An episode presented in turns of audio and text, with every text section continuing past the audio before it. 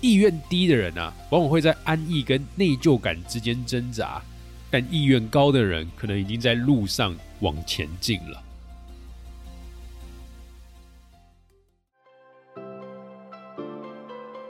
你好，欢迎收听雷蒙三十，我是雷蒙。雷蒙三十和你分享我和柚子的艺人公司故事，以及如何升级你的工作效率和生活品质，帮你找回你对于生活的掌握感。你知道吗？我们的三十岁除了朝九晚五，还有另外一种打开的方式。我是雷蒙，你的生活黑客教练。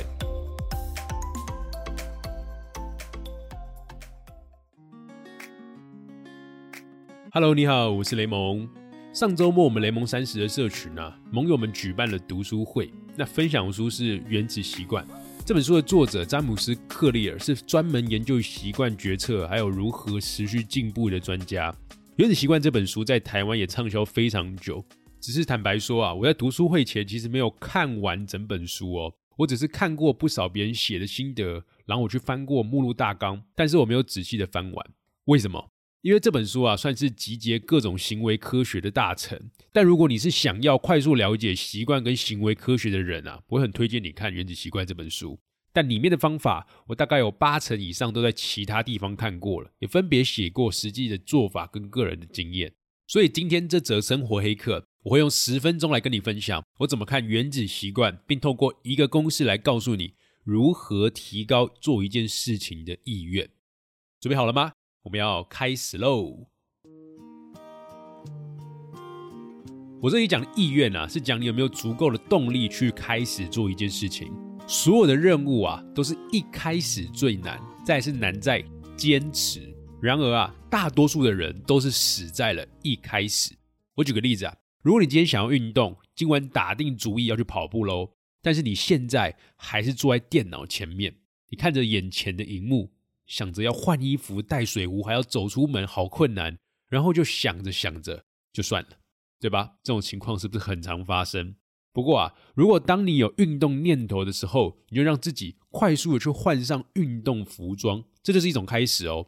你就会发现，通常这样子成功去跑步的概率会高上许多。或者像是洗碗好了，如果你没开始做，那碗就一直堆在那边，越堆越多。但如果你只要开始洗了一个碗，没错哦，只要一个，那通常就会接续的就把它洗完了。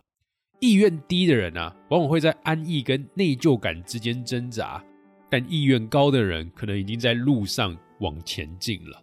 在二零一一年，管理学家皮尔斯·斯蒂尔提出了一个拖延公式。这个公式啊，其实也看作意愿公式。我把这个公式稍微用中文转化一下，你可以现在拿一张笔来把它写下来。或者我在 show note 上也有附上这一集的文稿，你之后可以去看看，来做个复习。好，那我要讲这个公式喽。你的笔跟纸准备好了吗？这公式是意愿等于，然后你要画上一个分子跟分母的中间一条线，上面的分子放上价值乘上期望，下面的分母放上干扰乘上延期。只要你能够加强期望跟价值感，减少干扰跟延期。就会让我们有更强的意愿去开始做一件事情。好，那我们接下来来一一的解释这四个因子。我们现在看分子好了，也就是正向影响的因子。价值是什么？价值就是你认为做这件事情对你有多大的意义跟影响。这里的价值啊，就是《原子习惯》整本书的底色核心哦。你对于自己的身份认同是什么？要能够产生行动，要能改变习惯，就必须弄清楚你对于自己的身份认同。你为什么要写作？是因为你认为自己是一个专业的布洛克和数位游牧，还是只是因为大家都在谈论写作，社群上每个人都在疯写作，你就跟上？你自己心目中的理想角色是什么？你必须先描绘出来，我们才能接续的去谈论行为。第二个，期望，期望是指你发自内心认为这个事能不能做成的概率。如果你对于这个任务啊非常不熟悉、很陌生，你觉得成功几率很低，挑战的难度太大，那你几乎不会有意愿去做它。所以，为了提高期望值，我们必须制定可实现的目标。这个可实现往往来自于什么？来自于你过去有没有相关的经验。好，再来我们来看分母，就是负向影响的因子。第一个是延期，延期是指你这个任务现在的进度怎么样。如果这件事情已经延期很久或是很多次了，说明你下意识会觉得啊，这件事情再拖延一段时间也没有关系啦。那么这件事情就会像你那些陈旧的衣服啊，还有放在那边都没有看的书籍，将会长久存放在你的柜子里面，然后不见光明。好，最后一个负向的因子啊，我认为是这个时代的关键，也是很多人都没有什么办法，然后一直被它影响的一个事情，那就是干扰。因此，我把这个公司做了一个优化的版本，我把这个干扰上面加了二次方。那关于怎么抵抗干扰，我可以分享三个小技巧给你。第一个。是物理上去避开干扰，在现代生活里面呢，手机就是我们最大的干扰物。所以除了你可以开启勿扰模式啊、飞行模式，或者直接把它关机之外，你把手机放在一个你看不见、拿不到的地方，其实非常的重要。不然，即便你放在那边关闭了通知，你的手还是会去痒痒的去摸一下手机，然后点一下就看到上面有通知了，你就会开始又被手机给吸引过去了。所以要先物理上的避开干扰。第二个。是设计奖励机制，会干扰你的，通常都是一个诱惑。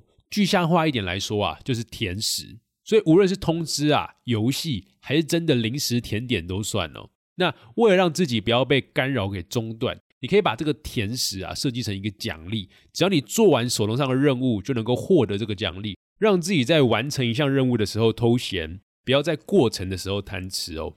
就像我自己啊，会在完成一阶段的工作的时候，就去打一下游戏。或者刷一下那些我放在代办清单里面的影片跟动画，这样子我在做事的时候，我就知道我做完就可以打下游戏或者看一下动画，我就会更专注的把眼前事情赶快做完，然后赶快干嘛？赶快去偷闲。好，那第三个啊，就是找人来监督或者设计惩罚的机制。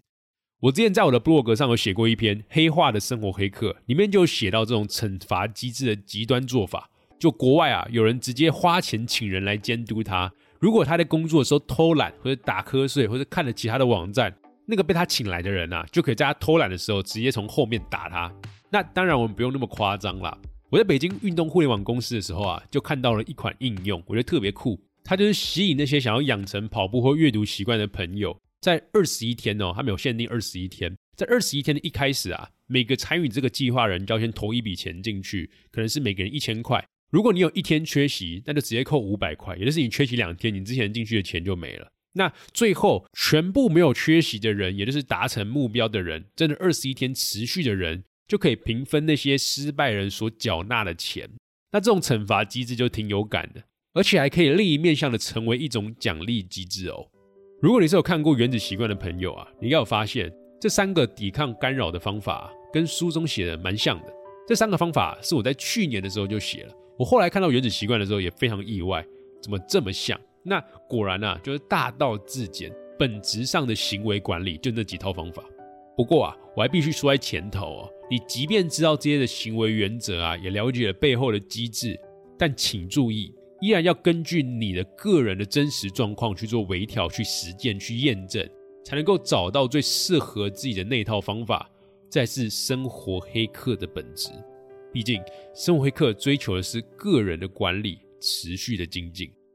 好，那在这一集的最后，我来总结一下我今天所分享的内容。第一点是，怎么样让自己有更强的意愿开始做一件事情呢？你要加强你的期望跟价值感，然后减少你的干扰跟延期。第二点，那我们就把价值、期望、干扰跟延期来一一说明。价值是什么？价值是你做这件事情对你会有多大的意义跟影响，也就是你有没有找到适合你的身份认同。期望是什么？期望是指你认为这件事情能不能做成的概率。延期是什么？延期是指你这个任务现代的进度怎么样。最后的干扰是指现代社会各种的诱惑跟甜食，就像是手机还有通知。第三点，抵抗干扰的方法有三种。物理上避开，去设计奖励的机制，还有去找人来监督你，或者是设计一个小惩罚。这就是我们今天跟大家分享的生活黑客系列单集的内容。那如果你要看更完整的文稿，那记得到我们的 show note 哦。如果你喜欢我们的内容啊，记得到 Apple Podcast 给我们留下五星的留言评价。我们看到的话，都会在艺人公司的系列单集来给你回应的哦。那我们就下次见了，拜拜。